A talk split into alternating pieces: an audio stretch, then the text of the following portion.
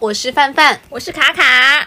今天是我们的第四期，没有想到这么快就迎来了第四期，天哪，鼓掌！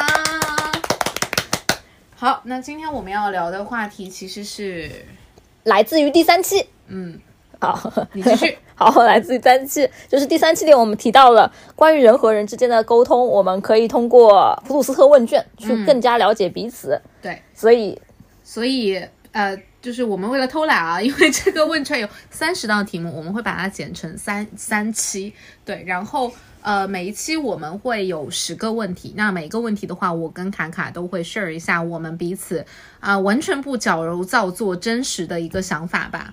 然后也不知道三十道问题答完了之后会不会对彼此有一些更深刻的了解，但我相信，嗯，whatever，不管是谁在听这个播客，应该会对我们俩会有更深刻的一个了解。对，然后希望我们的答案可以给大家带来一些启发吧。当然也可以没有启发了，你就听个乐吧。对，不要这么低，就自己开心就好。可以听个响。好，那我们话不多说，就呃，还是先介绍一下这个问卷，还要介绍吗？给大家再念一遍，我现在打开来。普鲁斯特问卷最开始是《名利场》杂志用来调查被电提问者个人生活方式、价值观、人生经验等问题的问卷。啊，the end。然后反正他一这个普鲁斯特本人的话，十三岁和二十岁各做过一次。后来，呃，后来的研究者就用这两次问卷的结果分析他个人成长经历。那我们先试图这一次做完以后看看。一百期之后，如果我们还在，一百期之后，如果我们还在，如果这个播客还在的话，可以再做一次，再做一次，对，可以，可以，嗯，好呀，那卡卡先问，然后我先回答，然后对你再回答，可以。我们这样吧，我们就 switch，每一道题就是我先回答一次，然后下一道题你先回答，可以。嗯，那第一个问题，你认为最完美的幸福是什么？嗯。首先，我本人觉得最完美的幸福就是一个人他找到了自己的人生目标，嗯，并且他每一天都在朝这个目标不断的去努力，嗯，那这个目标有可能是工作上的一个目标，嗯，或者是家庭上的一个目标，说 OK，我们家想要三个孩子或者四个孩子，嗯，或者是说他找到了他呃人生非常感兴趣的一些兴趣爱好，然后他每一天都有时间去完成它，嗯。这是我理解的幸福。嗯，我能提第一个问题吗？嗯，所以现这还有提问环节。我一直以为这个不是一个深入讨论的环节吗？Sorry，Sorry，好的，好的，好的。我以为答完了就结束了。怎么完了？就真的来填个问卷？那我不是读一遍就好了吗？好的。其实我还蛮好奇的，就是基于这样子的一个想法的话，你觉得你现在距离它还有多少距离呢？其实我觉得我已经在这个幸福的状态上了，因为我在追求我想要的一个东西。嗯。然后我觉得，虽然这个方向在我目前的阶段不是很清晰，嗯，但我至少知道我是在往前走的，嗯，因为他在讲说最嘛，就比较级，所以如果你觉得还有下一步可能让你更幸福的那一步是什么呢？嗯，我觉得毕竟咱也还年轻嘛，就二十九岁嘛，就可能从我刚刚讲的几个方面吧，家庭吧，家庭的幸福，嗯。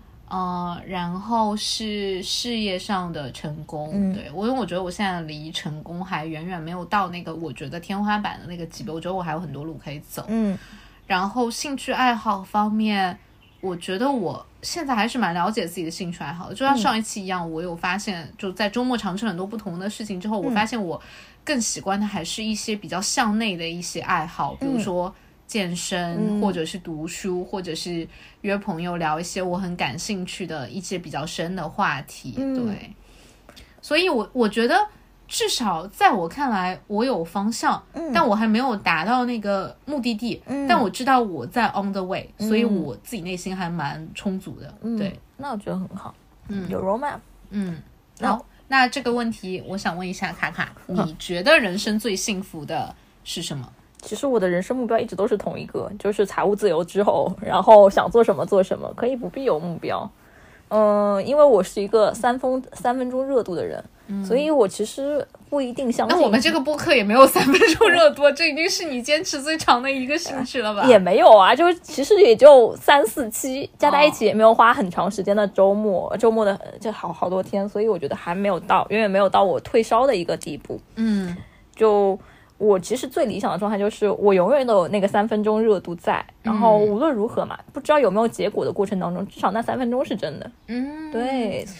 那有一个问题就是，嗯听下来感觉就是保持 passion，对吗？嗯保持对所有事情的一个好奇心。对，我觉得好奇心就很重要，有好奇心，至少你对明天还有期待。嗯，所以在你看来，最完美的幸福，它永远是一个不断的去探求新事物的你本人的一个状态。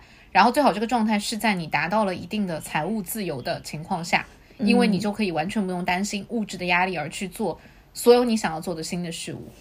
呃，是不是新的事物我不能完全的确定，因为我觉得是老的事物，你再重新去看，用不同的视角，也是一个很有趣的体验。嗯只是现实的压力确实会占用我很多的时间，或者让我有一些焦虑和压力。嗯，所以我确实是比较期待的，就是现在到那个状态为止，我觉得最大障碍就是在于现实生活压力太大了。嗯，对，就之前的时候，朋友一直在问我，如果你财富自由之后，你会做些什么？那我可能先去不停的读书吧。就以前的时候看到，以前民国时候一些可能家境比较好的一些人，他们就可能读个二三十个学位，或者是有没有读完都不无所谓，但是可以经历无数的大学、无数的专业，去尝试至少在那段时间我很感兴趣的事物，他们是什么样子，接受系统的教育，得到那些啊、系统性的一些人生体验，我觉得这就是很理想的状态了。嗯。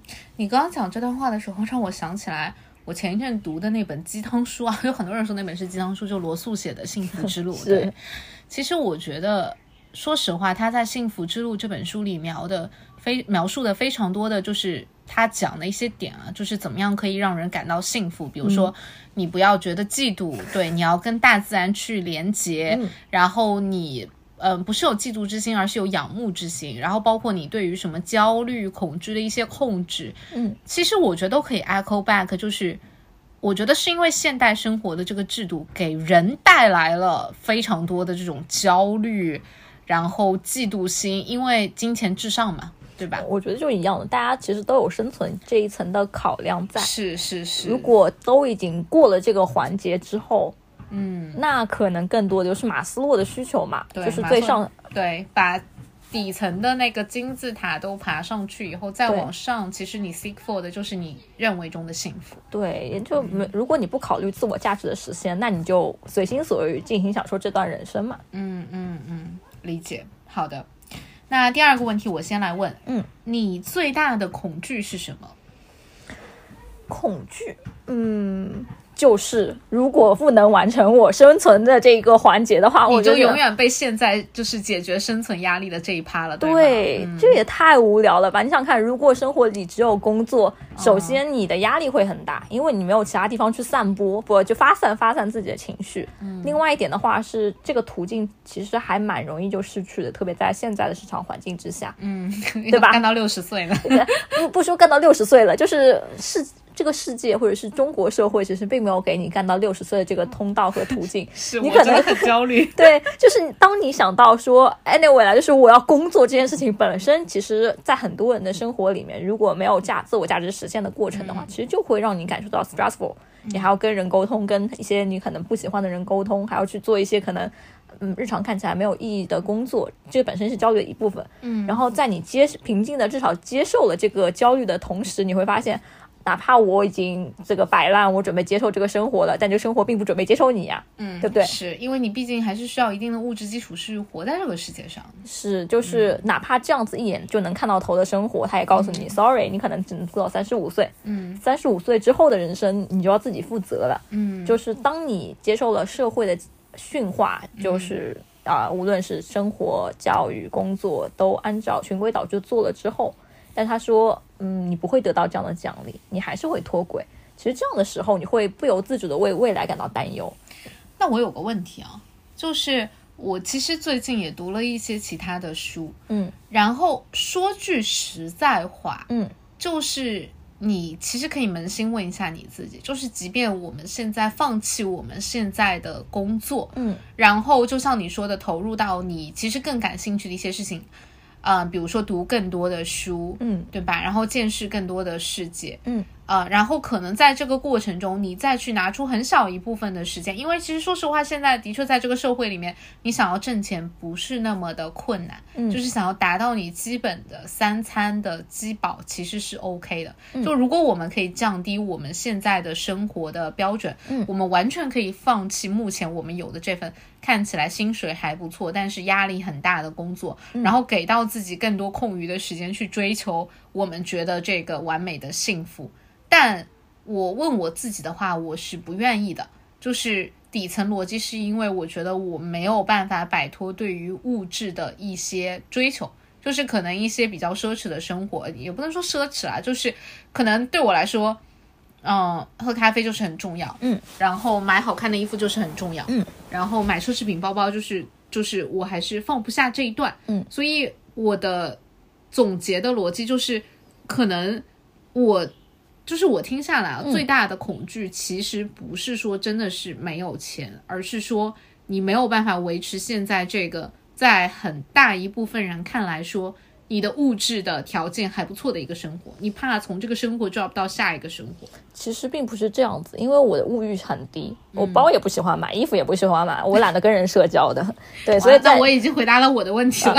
好，就是我就是你，其实刚刚基于是一个逻辑，就是当你放弃这些物欲的时候，你可以比如说有更多的时间去做你想做的事情。但是同样的一个点就是啊、现代有很多挣钱的机会，但是这些只哪怕你赚比较少的钱，这些机会也不是稳定的，它也是在不停的去变的。所以结果最后很可能很可能的状况就是。你现后续的话是收获的是一个比较少的一个物质，无论是财富还是说资产，就是你可能收入的比较低，嗯，但是你的压力是并没有变少的，因为它不 stable。对，所以说到底，那那那，我我我说实话，嗯，这在我看来是一个结构性的问题，就不是你个人可以改变的。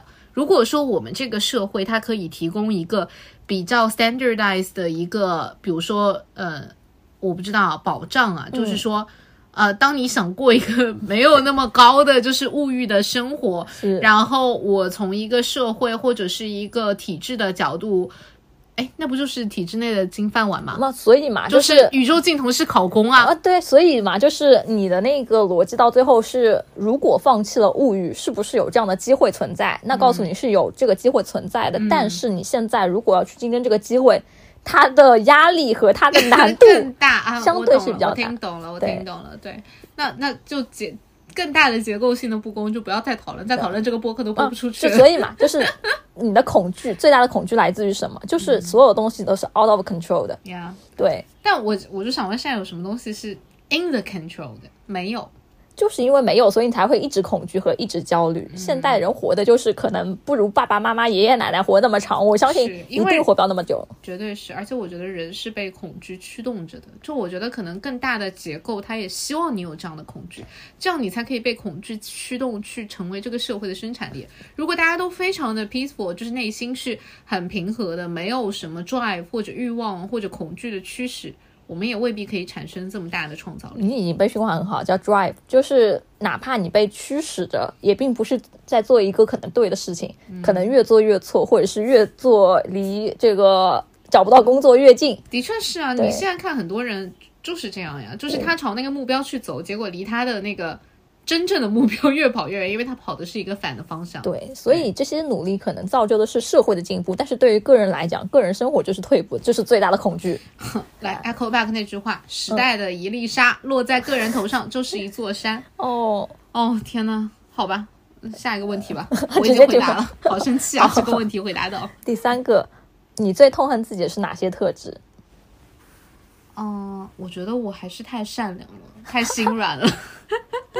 嗯，对，我觉得我真的是一个蛮特别容易共情别人的人。这些都不是坏的点，是他们对你造成了什么样子周边性的、蔓延性的反馈嘛？嗯，比如说特别容易共情这一点，就是我会把，比如说很多时候如果，哎，前一阵其实我有一个观察，就是呃，当时我记得是我们有几个小姐妹约出来一起吃饭吧。然后其中一个姐妹她可能就是在我们吃饭的时候就痛骂自己的男朋友，嗯嗯嗯，然后因为我共情能力比较强，也比较容易上头嘛，所以当她在痛骂的时候，我就听着我就好生气啊，我就说你跟他分手吧，嗯嗯然后结果到最后人家跟我讲说啊，可我没有觉得他有那么不好，就 是你知道我当时有一种就是被嫖了的感觉，就是我这么真情实感的在帮你出主意，最后你跟我讲说哦，其实你只是想发泄情绪，然后到最后我我就还蛮不客气的说，我说你下次提前说一下你是在发泄情绪，我就不上头了，我就当你这些话我就不听了。对，就就就只是气氛组说你说的对，你说的好，我也觉得你说的对，对？然后我后来就在反思这个事情，就是我觉得其实也怪不了他，他可能也没有想到我会这么上头，嗯所以我觉得这可能是我个人的一个特质吧，就是共情能力比较强，就是特别容易去代入。嗯包括之前我能经常就是比如说看一些很感动的电影，嗯，我觉得是哭的最厉害的那个，因为我会。很快的，就是全情的投入到那个场景里面，把自己想象成那个主角。包括我小的时候，那时候当我学到一些跟战争相关的片段，我真的就是睡不着觉。嗯，就是这种很大的共情能力，有带给我一些比较好的 benefit，但是我觉得也带给了我一些没有必要的精神内耗。嗯，明白。对，呃，anyway，我觉得还是这是一个很好的点，就是。这是一个天赋，我觉得，就是如果你有共情能力，并且是能收到外部的这些信息的话，就是你能比其他人更深入的了解这个世界到底是什么样子的。当然，就是像小姐妹那样子的，提前讲好，manager 就是你的期待和他的期待是是大家 align 好也 OK，是对对，我觉得这个也很好。嗯，所以这个问题反问给你，你最讨厌你身上的哪一种特质？我超命的，对不对？超命，对，嗯，就是很多情况下，我不知道大家有没有发觉，有些发言可能随着自己的思绪的变化，它会有就是你的发、你的开始和你的结束，其实可能两条道上的。对，这个之前的时候，你这这个还好，但是当你比如比如说。当这个人是你的 manager 或者是跟你合作者的时候，你会对他翻白眼。我是会立刻翻白眼，并且告诉他，我觉得你可能做的不太对的这样的人。然后有些人会有些愚蠢的发言，当然我的攻击性因为一直很强，哪怕我不是呃特意想要把它指出来，但是我会忍不住给他翻个白眼。其实这个事情是在很多可能比较愚蠢的或者是思路并不是很清晰的人身上是很感到很冒很被冒犯的。OK，那这么看来，你也是一个很善良的人，因为你会站在对方的角度来说，会觉得从他的角度，可能听你的一些发言，对方会觉得你在暗暗的骂他蠢。对，没有错。嗯嗯，所以嘛，就是，但是这个也没有办法，就是你确实长得太离谱了。对，但我觉得，在我看来，其实你这个特质就，嗯，我们从另外一个角度去想，他真的需要提高啊，因为。今天是你骂他蠢，明天可能别人骂他蠢啊。那如果早一点，这个世界上可以所有的蠢人都早一点，完了我也好命，会的，我也好命。对，就是你看，实际上工作这么久以后，你能想到的唯一的规则就是，对于这种人，我们只筛选不教育，就尽量避免和这种人处在同一个环境或者是一起工作。是，那你既然已经只筛选不教育了，那你就心里默默的可能，我今年对自己的教育就是不要在人前翻白眼嘛。是。但我觉得真的很难了。嗯，我只是稍微问个 Tier One 的问题、嗯、，Tier Two 就不问了嘛。嗯、而且这点我想再讲一点，就是真的是相似的人在一起玩，因为跟我玩的好的朋友，每个人都是白眼高手。呃、没有办法，就是可能是基于大家的教育环境和知识水平和智力水平的不同，确实你可以很明显的知道有些人是真的 他没有坏心，嗯、但是真的不够。嗯。对不对？就是命。嗯，好的，我觉得蛮好的，至少你可以反思自己说，这是你比较痛恨的一个特质，因为你觉得它 hurt 到了大部分的 majority 的人的玻璃心。嗯、对，哎，没办法。好啊，第五个问题就是还在世的人中，你最欣赏的是谁？就这个，你们可以列出好长一个名单。我也觉得，首先，我觉得我最近的几任的 manager，就包括我现在的 manager，嗯。跟一些我在工作的环境中遇到的一些特别聪明的同事，都是让我非常佩服的人。对对，然后我们是比较级最最是吗？最欣赏，最欣赏。对，嗯、呃，那如果是在这个时间段的话，我应该，哎，我老板应该也不会听这个播客，但我想说，他是我最欣赏的人 啊。然后主要的原因是一。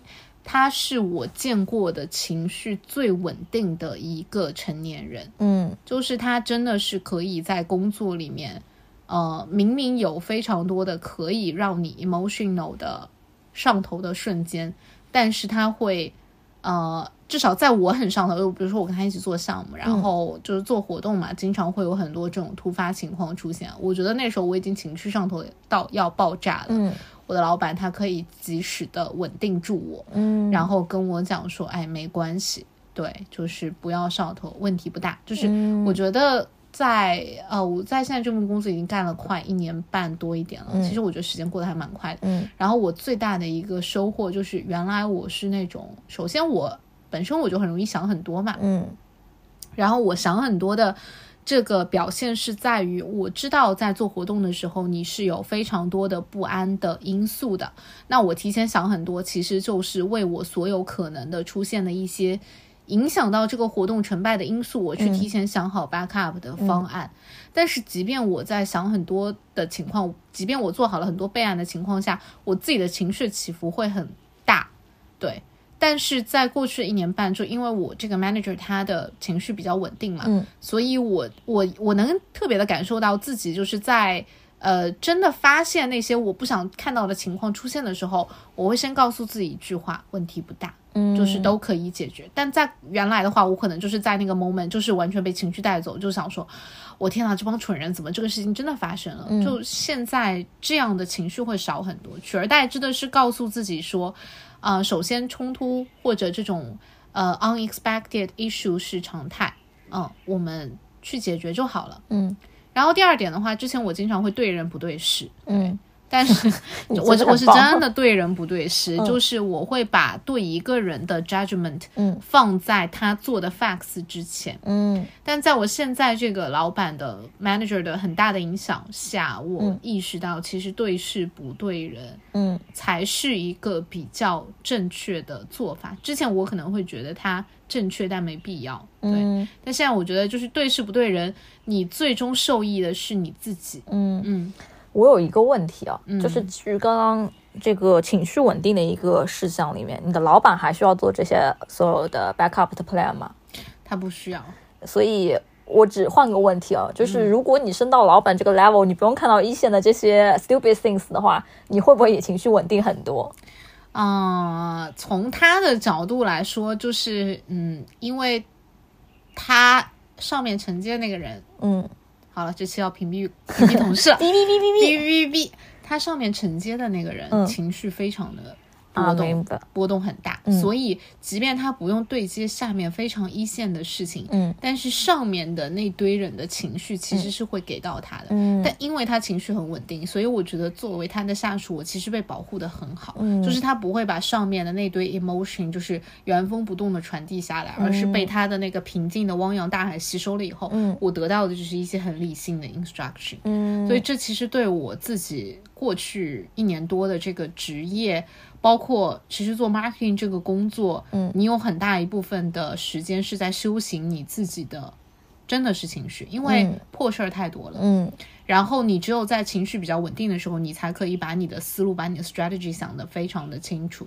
嗯，所以这是对我启发比较大的一点吧。嗯所以问我在这个 moment 我最佩服的人是谁？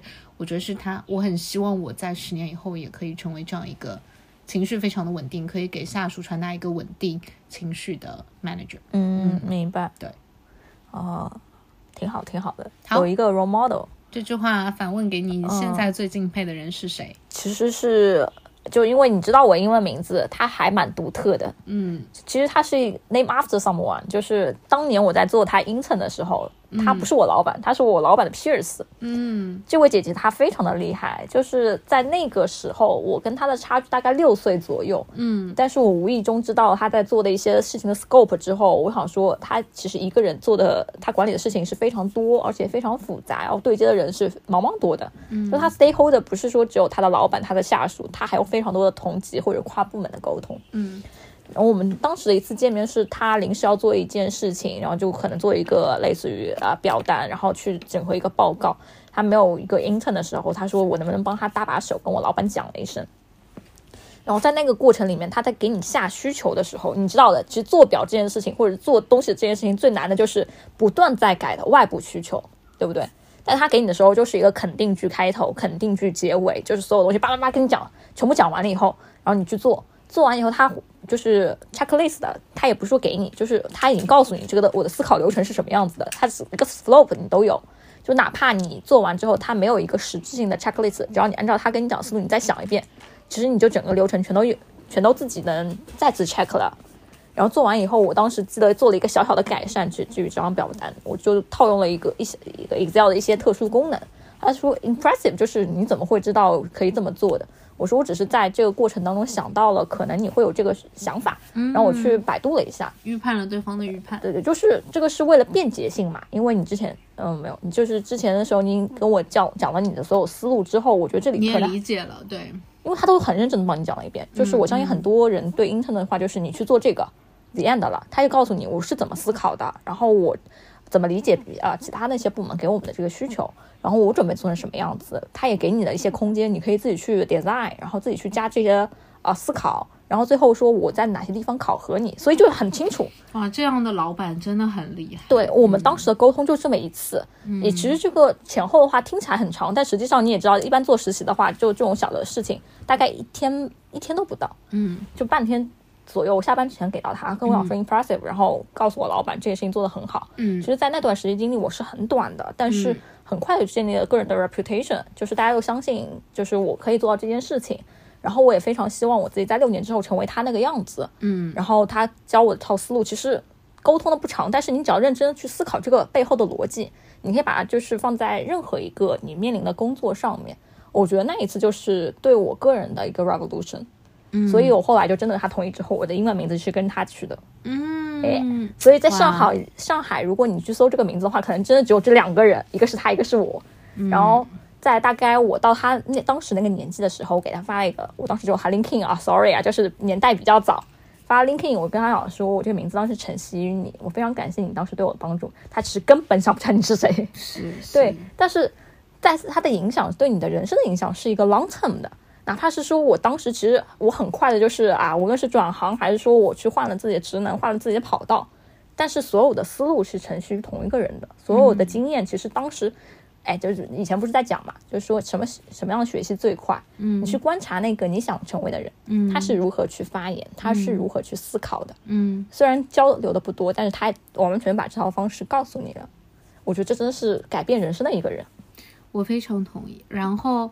呃，echo back 你这个回答的话，我觉得我在过去几年形成的人格，其实有非常，嗯，很大的一部分就是我吸收，因为我换 manager 也比较勤啊，我也是啊，对，然后我其实真的是把我过去的几任老板身上的一些优点完全去吸收，并且内化成了我的一部分。我不能说我把他们的优点完全继承过来了，但我的确是。把我能 intake 的那一步的部分的 personality 完全拿过来了。嗯，比如说我清晰的记得我的第一任老板的话，他可能就是属于那种他做，嗯，当然我第一份工作在乙方嘛，在乙方的活动 agency。我第一任老板的 PPT 的审美能力非常的高超，这是当时其实最让我 impressive 的一点，所以我直到现在都会保持一种，就是就是我不能说我自己做的特别好看了，但是在甲方的 marketing，就是如果我愿意做，绝对是不愁的。嗯，对。那第二任老板的话，当时教给我最多的就是怎么样，可能是在当你。处在一个比较边缘化的部门，但你又要想要得到你老板的这样的一个信任，包括跟 peer 的一个 connection 的一个交流的能力，这一部分是我 intake 最多的。对，然后之后几个老板的话，分别可能教会了我善良、humble，然后以及这个老板就是情绪稳定。所以，我我觉得就是我非常的感谢我在过去的八年的职业生涯里面遇到的所有的 manager，就是。他们不是我的老师，但是更胜似我的老师。他们对我不像是那种你学生时代认识的老师，就他会希望你成为什么样的人，但他们以身作则，就是用他们自己身上一些比较好的 personality，让我看到了我想要成为的地方，然后我把这些特质 intake 过来，融合在一起，变成了我自己独特的一个性格。嗯，所以说过去八年对我自己影响最大的，就当然白发肯定是我现在这个 manager，但是。如果可以跟我给我一个更 broader 的这样的一个范围的话，就是我过去几年遇到的无数位贵人的老板吧。对我觉得我自己还蛮幸运的，至少每一位都会让我觉得有非常多值得我学习的地方，帮助我成为现在的这样的一个我。嗯嗯，很好。嗯，啊但我这边插播一句啊，就是所有听众的话，不一定真的有这样的幸运，可以遇到比较好的老板啊、就嗯如果遇到不是很好的老板的话，我会建议在生活中或者工作职场上看到其他人身上的一些闪光点。嗯，就是你可以学习的，并不只有老板本身，对吧还？有 peer 对甚至啊，就是老板的老板。对啊，对反正任何你想成为或者能看到闪光点的人，就只要你有 taste 的嗯正确的 taste，你可以看到很多人的闪光点。嗯，那你是不是希望能把那些闪光点变成你自己的？我觉得就是学习能力、t a s t e 和学习能力，我觉得这两个都很重要。嗯，另外我也想说，就是如果当你比较不幸，可能遇到一个你真的不是很喜欢的老板，就可能问自己三个问题吧，就是一，我现在开不开心？嗯二，我继续待在这个地方能不能学到新的东西？嗯三，就是我在这里会不会感受到压抑或者感到被 PUA？就如果说当你的状态已经非常非常差了。真的就是不要留恋那么万把块工资，就快跑吧。你看，你这就其实有一些 privilege。我那天在看小红书的时候，其实很多人是认认识到自己在一个有毒的环境，有有毒的老板，嗯但是因为一些这样子和那样子的原因，他没有办法立刻离职的。嗯所以你在跟他讲说快跑，但是他没有方向的时候，其实你同样是在给他压力的。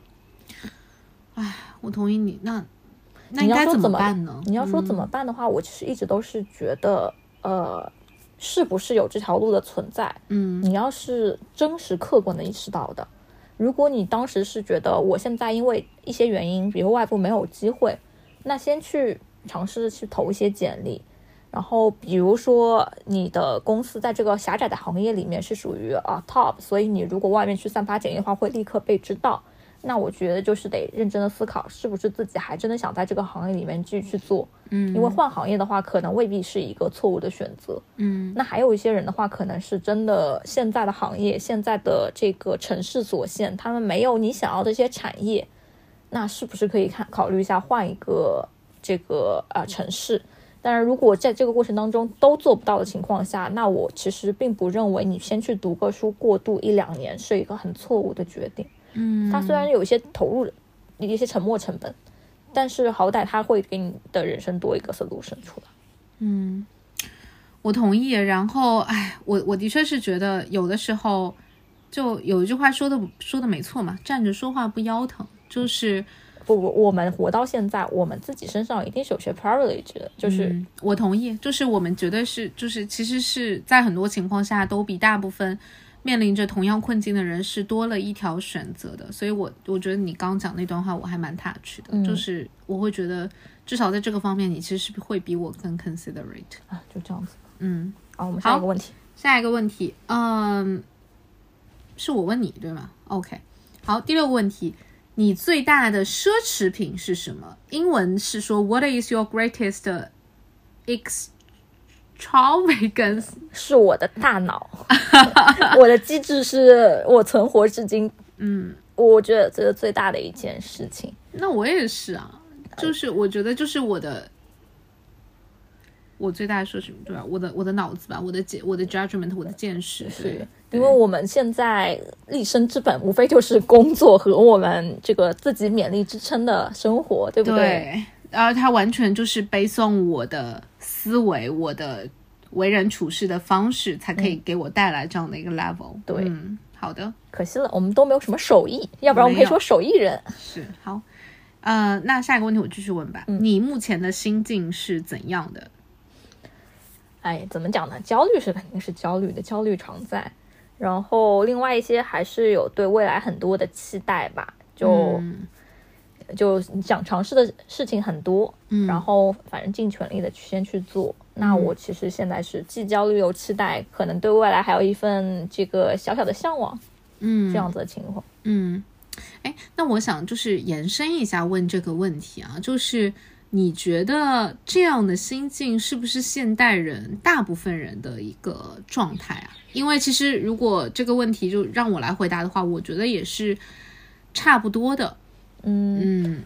不完全的确定，因为我相信，因为我们两个现在还属于这个没有什么家庭羁羁绊的人，嗯。我是相信，在不同的人生阶段，你面临的人生场景是不一样的情况下，你的心态可能有非常多的不一样。嗯。那比如说，今年四十岁的失业的前地产人，然后有家有口、有房贷、有孩子，嗯，那他的心态可能就不是说还有什么期待了，我觉他应该是得真的就是 想活着吧，对 想说我的下一份出路在哪里？对哎。然后一些可能更年轻的朋友，比如说还在读书。他们对未来期待可能更大一点，但是如果你读书比较好，甚至焦虑都是比较少的，那只有 purely 的期待，就是我到底会成为什么样的人。是，这其实有 echo back，我觉得我我们我上周参加的这个 活动，对，是是是，就是我能很不就昨天吗？怎么回事？暴露了我们是那个 五月天录制第四期是吗？啊、我其实的感觉是真的，年轻一代可能因为听到了太多的声音嘛，当你就是在你还比较。年轻，然后没有建立你自己的一套价值观跟处事逻辑的时候，听到太多的声音，看到太多的选择，未必是好事。嗯，我觉得还是觉得互联网一定程度上是加深放大了大家的焦虑，因为你看到了更大的世界，但是你的 gap 离那里还是比较大的。对，但另外一个好的方面就是大家成熟的非常的快，嗯不再会有以前的就是一些信息壁垒啦，嗯就是，哎，就未来考核就是你是不是有这个基础的能力，或者是懒得有整合信息，拿到你真正想要信息的能力，以及屏蔽你不需要去听到的信息的能力。哎，就怎么讲呢？就希望大家都有这个期待，或者是有人可以告诉你，你还有这条路可以走吧。嗯，好的，来下一道题。下一个问题是什么来着？稍等一下。第八题，你认为哪种美德是被过高评价的？呃，如果是现在的话，我觉得呃，谦虚吧，啊，谦虚这种美德，在我看来是被过高评价的。嗯，嗯，为什么？原因是因为我觉得，呃，从我过去的职场经历或者是生活的经历来说，至少我觉得东亚整个环境，大家就是过于谦虚了，嗯。太 modest 了，就是你很难说鼓起勇气，就是在别人夸你的时候说，哦，不用夸我，就是这个样子。大家肯定就是就是。就尤其我觉得在中国的文化里面，就是别人夸你什么，你就会说，哎呀，没有啦，我做的也没有那么好啦，就是一定要把自己，就是不能让自己，包括我小的时候，我非常讨厌一句话，就是我我小的时候经常会被老师评价一个词叫做锋芒毕露，嗯。我我小的时候很不理解，我到现在也不理解。就是我觉得我有这样的一个能力，我做的很好，我把我的长处发挥到极致，嗯，有什么不好？就是为什么当我做一个刺儿头的时候，嗯大家的第一反应是把我打下去，而不是让我继续在那个地方 shining。当然，我知道谦虚它对应的反义词是自大啦，就是肯定就是所有人都不希望你走到自大那一步，但是太过于强调谦虚是一个，我觉得反倒是另外一点了，就是因为大家现在在外企工作，你可以看到很多人是太自大了，对不对？是，其实 anyway 啦，就是一个人，如果你有做到一个比较好的成绩，或者是你能看到自己身上的亮点，我觉得这是很好的事情。但是我 OK，我强调说我不喜欢这个美德的，还有一个原因就是。至少我觉得在企业文化中，当你谦虚过度，人家真的觉得你没能力。对对对，所以就是我觉得，首先啊，我们已经谦虚这个美德强调了几千年了。嗯然后我觉得在 next level、next period，包括就是我我我，其实刚刚跟你讲的时候，我又想到一点，嗯，我就举了一个最近的一个例子，嗯对吧？Chat GPT 国外发布的时候，大家都说哇好屌，这个技术很好。哇，百度文心一言发布的时候，我觉得李彦宏就好像一个做错事情的小孩子，嗯就是很谦虚。就是首先我先不评价它底层的这个技术逻辑，技术的那个差距到底在哪里，但是我的确就是可以看到两种文化，就是我觉得国内的一些互联网公司的创新，嗯，就是它会有一点点，我不知道，也可能是因为。呃，出于我们一个比较传统的美德，就是叫做先抑后扬吧笑。死，嗯，对吧是是是，但但是在我看来是，就咱就是说，是不是有一点点谦虚过头了？嗯，然后在一些你需要谦虚的地方，比如说就什么半导体行业这种，就天天在那吹嘘说啊，我们不需要什么，对吧？台积电这种，就是就是在这种，就是就是你知道，就是这个 balance，我觉得是不是特别的好的？嗯，明白。对，啊，我觉得这个很好。嗯，也是，特别是对于很多年轻的朋友来讲的话，太过于谦虚，确实会你会失掉一些机会。对对对，呃，啊，有道理。那我个人是觉得哪一个是被过度强调的，可能就是勤劳。嗯，对，因为现在的情绪或者是卷的最主要的原因，就是那些没有意义的竞争，或者是说努力。嗯，其实本身。这么多年，大家可以知道，就是选择比努力更重要，对对不对？对，你如果是很盲目的去勤奋、去透支你自己，就有没有透支就不知道。但是盲目的勤奋，其实我觉个人是觉得没有那么多必要的。嗯，甚至很多情况下，你现在反思自己的人生，除了考试的这种状况下，你其实做到六十分 enough。就是那些你是不是一定要做到一百分、八十分、一百分，这个可能真的是 it depends 啊，对不对？那些多出来的时间，那些边际效益比较低的地方，如果你再去努力的话，我会觉得这个呃投入产出是不够的。你明明可以把这些时间、这些精力放到更加的地方去。我太同意了。对，就是我觉得我可以举个例子啊，就是嗯，比如说可能你做 sales 还不会有那么多的 paperwork，像我怎么会没有呢？做梦吧！咱就是说肯定没有 marketing 那么多嘛。是是是。然后呢，我经常会哎。反正是需要屏蔽同事也无所谓，我就大肆讲了。我经常会看到我们有一些同事，就是我会觉得他被这个规则束缚的太多了。嗯，就是比如说。你当然从公司的角度来说，当然是希望你做的越多越好。嗯，他会在规则里面给你讲说你要做到一百分。是，但其实你但凡动动你的脑子想一想，你就知道你可以做到六十分就可以了。但有一些人他就是想不通，他说我就是要证明我勤劳，我勤能补拙，我做到一百二十分。结果最后的他得到的结局就是做的自己累死，但是 performance 又并不一定。比那些只做到六十分的人好很多，是这个时候他就会开始怪结构的不公，就说你没有按照规则来，但是你凭什么？就是我做了那么多，我没有得到表扬，但是你做那么少，你结果可能还得到 rating 跟我是一样的。你看，这就是外企和国企可能很大的区别。那外企的话，我们经常讲的是 prioritization 嘛，就是你要排序，你优先级更高的你先去做。是，那可能你在那里投入精力更多，那优先级比较低的，我们稍微少做一点。对。那很多国企的话，我之前有看到，就他们的勤奋是无意义的，比如说给老板买早饭，买给领导买早饭，对，给老领导写报告，嗯，但是是不是有必要要去做到这个事情，可能甚至有待商榷。对，嗯，经常有很多的，不知道有没有看到过以前的职场博主在讲说，如果你在国企里面，千万不要就是显过早的显露出自己很会写文章，嗯，那样的话你可能就变成永远的笔杆子。是的，对，嗯，所以是不是要勤劳？我觉得真的是在现代的社会里是 it depends 的，找到自己的路，找到正确的路，再去努力，这个可能真的太重要了。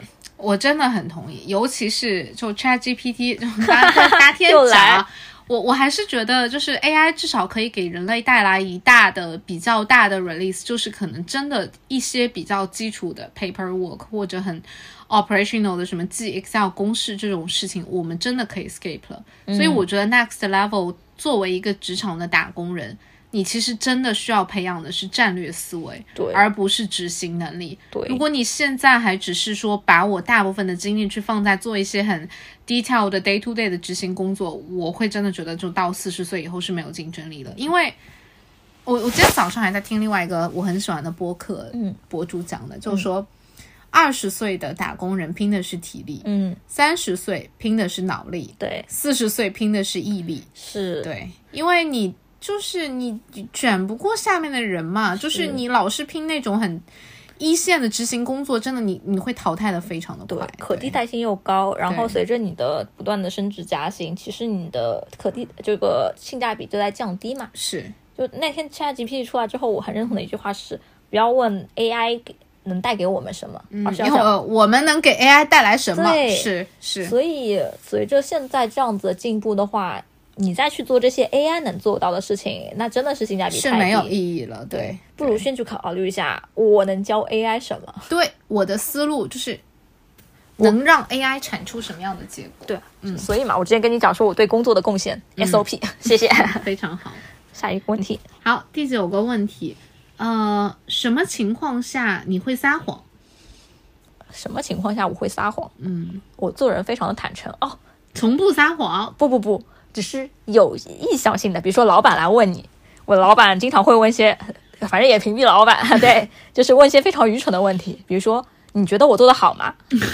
我有些时候呢是觉得这种，一开始呢我会认真的评价，后来想看算了，后来我老板问的问题变成了你是不是看不起我？你 说看。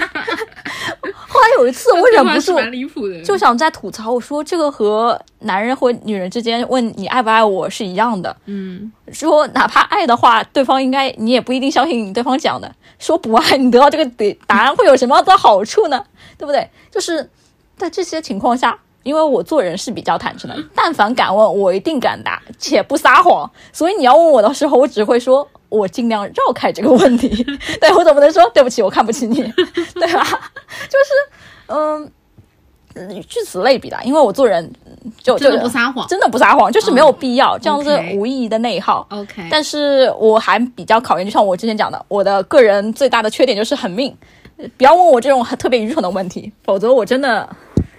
对吧？没有意义。嗯，好，理解了。也就是听下来，其实你不会撒谎，但你会对于你不想回答，并且你明确知道回答会 hurt 到对方情况下，你把这个问题绕过去。对，绕过去。好，我什么情况下会撒谎？我还蛮多情况会撒谎，我还蛮会撒谎的。就是呃，可能我会撒谎的前提是在于，我觉得对面这个人我还是比较在乎的。呃，我会知道真相会伤害到他，然后他在我内心的排排序还比较高，我可能就会撒谎去讲一些我知道他听了会很开心的话。哦，善意的谎言那一种。呃，对，然后或者就是自保的情况吧，就是比如说老板问你工作做完，哦，老板问你，比如说我们有八百个网页看完了吗？看完了，其实那时候我可能只看了一百个。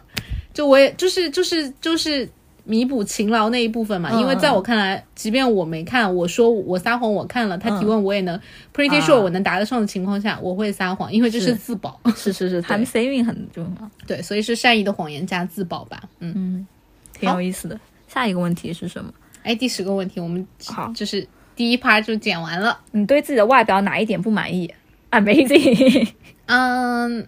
我现在说实话啊，没有，我觉得自己就是全世界最美，全天下最美，就是有点有点自大了，对，嗯，对。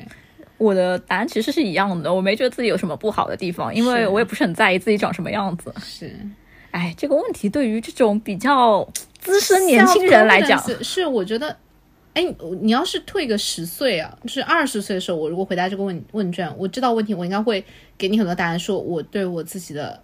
呃，鼻子不满意，牙齿不满意，呃，身材不满意，身高不满意。但现在真的就是，我觉得我就很好啊。对啊，大家都很自洽。就我想说，就我这么优秀，就哪个男的看到我不应该爱我，就哪个女的看到我不应该喜欢我，就已经到这种程度了。这样问题膨胀了，膨胀了，真的太膨胀了。嗯，好嘞，那这一期，那我们先切个音乐休息一下。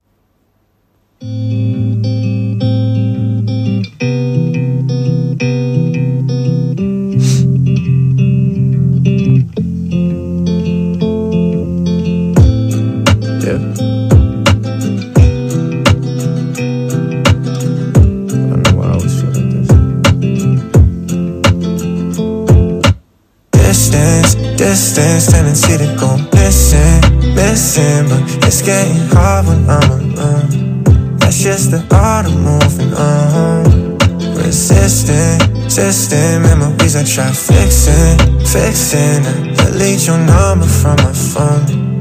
Feelings I never should've shown. In me, I'm caught up